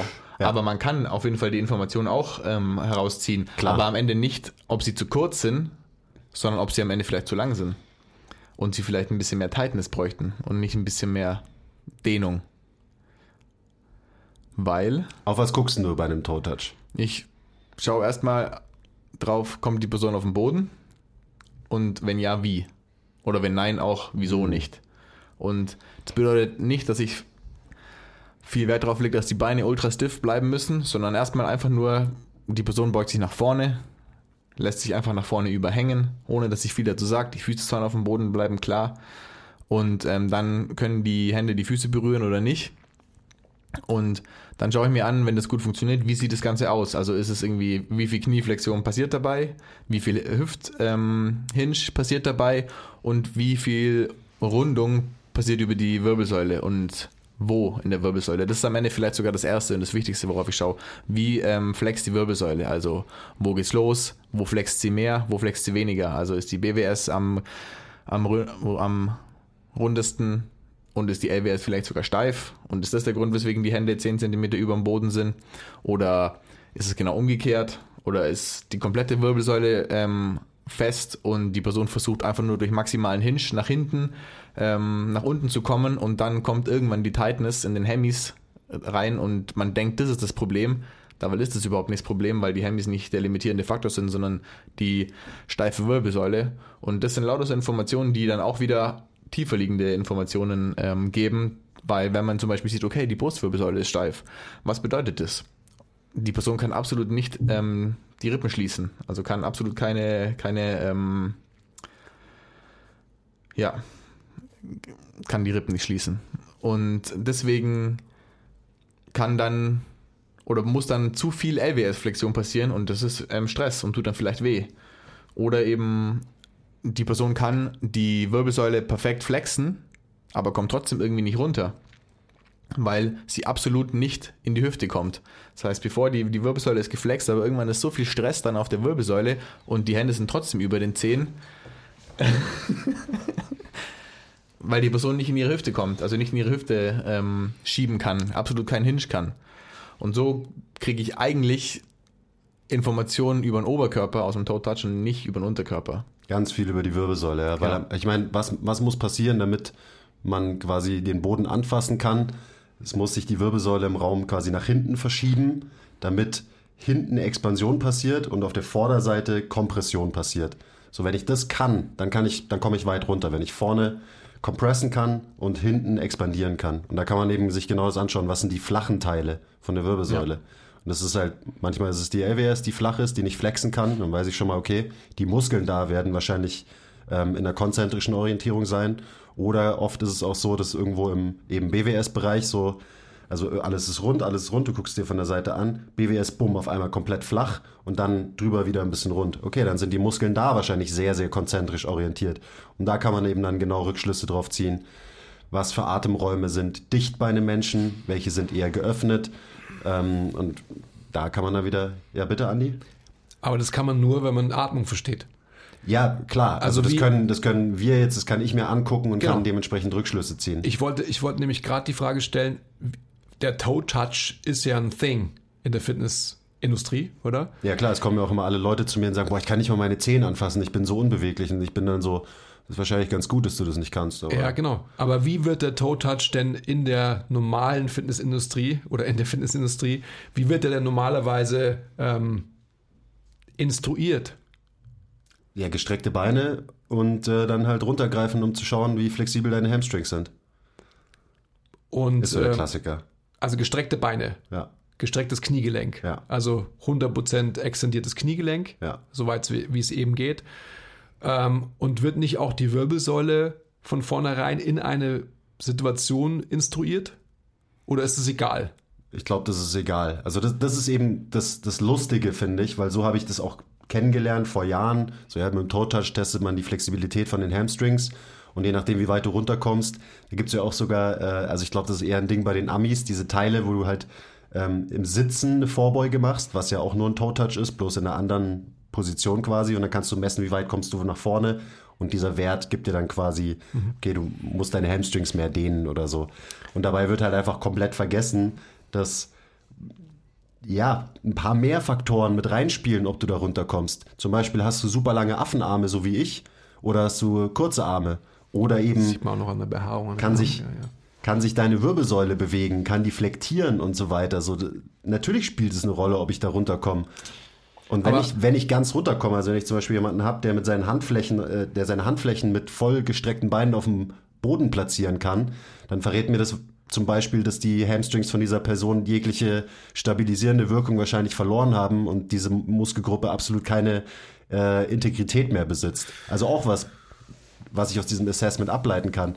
Und in dem Fall wäre es halt nicht gut, wenn jemand maximal weit runterkommt. Also so wie halt so Yogis zum Beispiel. Aber genau darauf will ich auch hinaus. Also die, diese Standardisierung auch von diesem Test, weil du hast ja auch von Hingen gesprochen, von echten Hingen. Also sprich, ähm, es gibt ja auch keinen Standard, dass man zum Beispiel jemanden mit dem Arsch vor eine Wand stellt, einfach damit quasi halt nicht vermeintlich gehinscht werden kann, dass quasi eine Verschiebung horizontaler Art des Beckens im Raum passieren kann. Also darauf wollte ich eigentlich hinaus. Also was schaut man sich denn überhaupt äh, beckenwise an? Schaut man sich da an, ob jemand quasi notiert oder kontranotiert und setzt dann einen Standard, beziehungsweise, also ein gutes Coaching-Auge sieht natürlich, was jemand wo macht. Ja, also wir sehen jetzt einfach, ähm, was mit einer flektierten LWS vermeintlich einhergeht, ist natürlich einfach eine Kontranutation im Becken. Ähm, sonst würde das wahrscheinlich gar nicht stattfinden können. Ähm, aber ihr wisst, worauf ich hinaus will. Also, wenn jemand seinen Arsch nicht weiter im Raum nach hinten verschieben kann, weil ich ihn zum Beispiel vor eine Wand stelle, dann werde ich quasi halt einfach eher die ähm, Bewegungsmöglichkeit der Wirbelsäule testen, als im Becken testen. Also ich habe das noch nie verstanden, also weil halt keine Standardisierung besteht, oder? Ich schaue mir halt nur an, wie jemand diese Bewegungsaufgabe bewältigt, Ja, oder? Information. Genau. Ja, aber ich meine, wir, wir kriegen Informationen, aber auch da wieder eben, ach, da wolltet ihr, darauf wolltet ihr hinaus, oder? Mit, jetzt verstehe ich, warum dieser Toe-Touch überhaupt nochmal angesprochen wurde. Wurst. Ah, okay, ja. Das heißt, ähm, jetzt habe ich eure Frage auch verstanden, beziehungsweise dieses Issue verstanden mit diesem Toe-Touch, dass man eben halt ähm, so viele unterschiedliche Interpretationsmöglichkeiten hat. Jetzt verstehe ich es. Ah. Man kann alle möglichen Informationen. Und je nachdem, ist ja auch nochmal lustig, welchem System du folgst, welchem Modell du folgst, Ja. kannst du den Toe-Touch daneben nutzen und das eine Modell sagt, wir machen Toe-Touch und es verrät dir die Hamstringlänge. Das andere Modell sagt, wir machen einen Toe-Touch, ähm, um zu sehen, in welchem Wirbelsäulenabschnitt äh, Abschnitt du Kompression hast und in welchem du Expansion hast. Also wenn du eher so ein Bill Hartman-Dude bist und so, ist ja auch so lustig, dass irgendwie die, das gleiche Assessment verwendet wird, ähm, eben je nachdem, welchem Modell, welches Modell du vom Körper hast, beziehungsweise durch welche Linse du auf Bewegung schaust. Da, ja, aber da würde ich mich natürlich schon auch fragen, also halt Bill Hartman, Zach Couples etc., also alle ähm, Jünger aus dieser Richtung, da würde mich natürlich schon auch interessieren, wie die sich eben diese Bewegungsbewältigung anschauen oder ob die nicht auch standardisiert wird. Also sprich eben jemanden mit dem Arsch vor die Wand stellen, bedeutet ja letztendlich, dass man sich eher mal eine Bewegungsmöglichkeit der Wirbelsäule anschaut, als eine Bewegungsbewältigungsstrategie durchs Becken. Ich glaube, wenn man richtig gut ist, dann ähm, kann man das alles ablesen, mehr oder weniger, von einem Toe-Touch, wo man eben, den man nicht vor einer Wand ausführt, sondern den die Leute freistehend machen. Also, wo man auch proaktiv sagt, lass die Knie nicht ganz gestreckt, sondern lass die Knie weich und versuch mal deine Zehen anzufassen. Ich meine, auf dem Level bin ich nicht. Ich will auch, glaube ich, nie diesem Modell so ähm, genau folgen, wie man es vielleicht könnte, wie es eben so äh, Geeks wie äh, ein Couples zum Beispiel drauf haben. Ähm, aber solche Leute können dann vermeintlich, wenn man an das Modell glaubt, äh, eben sehen, was passiert in der Wirbelsäule, welche Bewegungsstrategie benutzt er, um da runterzukommen, was dann wieder Rückschlüsse auf die, die Bauchmuskulatur gibt, plus wie bewegt sich das Becken, ähm, was wiederum Rückschlüsse auf eben Nutation, Kontranutation im Sakrum schließen lässt. Und das in Kombination mit anderen, ist ja dann auch so die Sache, es wird ja cross gereferenced mit anderen Assessments, die die machen, um dann eben in einem verdammt komplizierten Algorithmus schon fast zu sagen, ah ja, okay, dem seine, weil du, du, du versuchst ja mit einer, mit dieser Beobachtung von außen dir zu erschließen, wie der Mensch unter der Haube ausschaut und wie der funktioniert, wie seine knöchernen Strukturen stehen, sich Von bewegen innen und nach so weiter. außen. Und das ist schon fucking crazy eigentlich, Ich- wenn man mal drüber nachdenkt. Ich glaube schon, Quiz, dass, dass du das kannst und dass wir das auch alle können hier. Also sprich, allein schon diesen Gedanken zu haben, ähm, stelle ich den vor die Wand, stelle ich den nicht vor die Wand, um in Anführungsstrichen Sachen ausschließen zu können. Oder anders formuliert, ich lasse ihn quasi halt nicht vor einer Wand stehen, sondern ich lasse den Menschen das frei im Raum machen und schaue mir dann an, äh, wird diese, Be ähm, diese Bewegungsaufgabe bewältigt durch eben einen extremen Hinge, ja, oder wirklich durch eine äh, Realisierung in der Wirbelsäule und kann dann ja letztendlich auch nochmal eine Intervention vornehmen, indem ich den Constraint Wand mit reinbringe und quasi halt dann einfach eine äh, Nutation slash Hinge, also horizontale Verschiebung des Beckens im Raum zu vermeiden, um dann wiederum zu sehen, was kann er denn in der Wirbelsäule. Also wenn ich sehe, dass diese äh, Aufgabe durchs Becken bewältigt wird und nicht durch die Wirbelsäule. Ja, weil ich meine, ich kann das. Also ich kann mich hinstellen und kann einfach halt, ähm, weil meine Hamstrings vermeintlich durch meine ähm, Hyperextension ähm, über Jahrzehnte lang halt exzentrisch ausgerichtet sind, kann ich diese Länge nutzen und quasi halt äh, einen Toe-Touch auszuführen, indem ich quasi meine, die, diese, diese Länge, also diese Range of Motion durch mein Becken realisiere. Ja, Das heißt, der ganze Becken dampft einfach einmal nach vorne. Ganz du genau. kommst super weit runter im Toe-Touch. super weit. Ja. Und da kann man dann eben, genau, in so einer Situation könnte man daraus ziehen, ah ja gut, der braucht vielleicht äh, ein bisschen mehr Posterior Tilt im Becken, der braucht vielleicht ein bisschen mehr konzentrische Ausrichtung von den Hamstrings. Also du etc., kannst, etc.. du kannst mehr, als du dir immer zutraust in deiner Humbleness. Okay. Ja. Ja.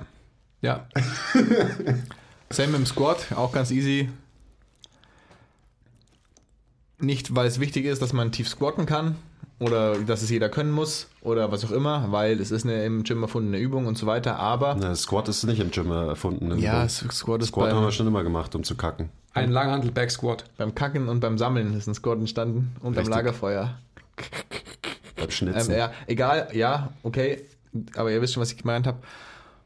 Aber man kann sich anschauen, um zu sehen, was gut funktioniert, was nicht so gut funktioniert, was für Bewältigungsstrategien genutzt werden, welche Hüfte vielleicht ein bisschen offener ist und in die geschiftet wird, bei einem Hip Shift, in einem Squat, in einem Bodyweight Squat und dann auch durch schon auch durch Interventionen in einem Assessment, wie jetzt bei einem Squat zum Beispiel einfach ein Gewicht vor dem Körper oder bei einem Toe, äh, bei einem Toe Touch auch sagen, hey, okay, fang mal ganz langsam an, deine Wirbelsäule Wirbel für Wirbel zu flexen. So kann man auch über so ein paar kleine Kniffe in Assessments noch mehr Informationen raus ähm, die auch nie alle sein werden. Wie du gesagt hast, alles wird immer irgendwie durch so einen gewissen Schleier betrachtet werden, aber je mehr man herausfindet, desto mehr kann man danach bessere Entscheidungen treffen.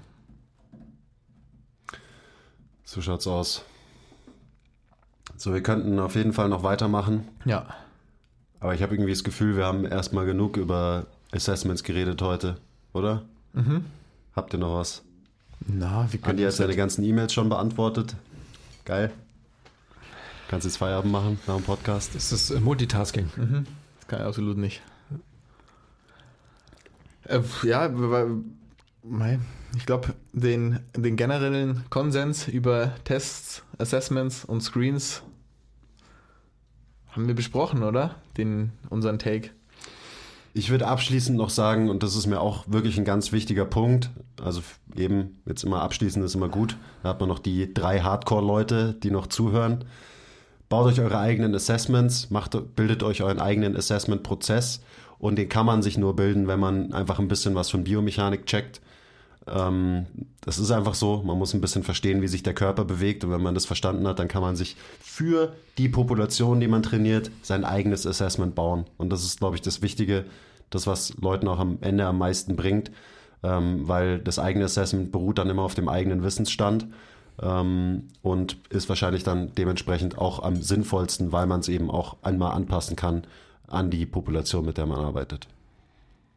Do your own thing, man. Oder kauft Moto Moto Movement Test, Movement Test, Assessment Test Screen Coming 2022. Uh, MTMT, Movement Test, Movement Test. Ja. Könnt ihr euch bald zertif- zertifizieren lassen. Ihr könnt uns schon mal 1000 Euro überweisen. Ähm, wir überlegen uns dann was. Ja. Jede Frage, die kommen wird, hey, könnt ihr nicht mal eure Screening-Tools irgendwie zusammenstellen und verkaufen? Zeigt uns, dass ihr diese Folge nicht komplett angehört habt. Und, ja, Und gebt uns 1000 Mark. Ja, schön war's mit euch beiden. ja, Danke nochmal für den Smoothie, Basti. sehr gerne. Purple. War sehr lecker. Hm, er gurgelt schon ganz schön rum in meinem Magen. Dankeschön. Ja, du wolltest Leinsamen reinhaben noch. Ich dachte, das ist gut für Verdauung und so. Habe ich auch gedacht. Schauen wir gleich mal. Okay. Es bleibt spannend. Okay. ja, bis zum nächsten Mal. Ja, lasst uns ein bisschen Liebe da. Ihr wisst, äh, Support ist kein Mord und Sharing is caring. Das ist dein Lieblingsspruch jetzt, oder? oh Mann, ja, danke auf jeden Fall. Okay, bye.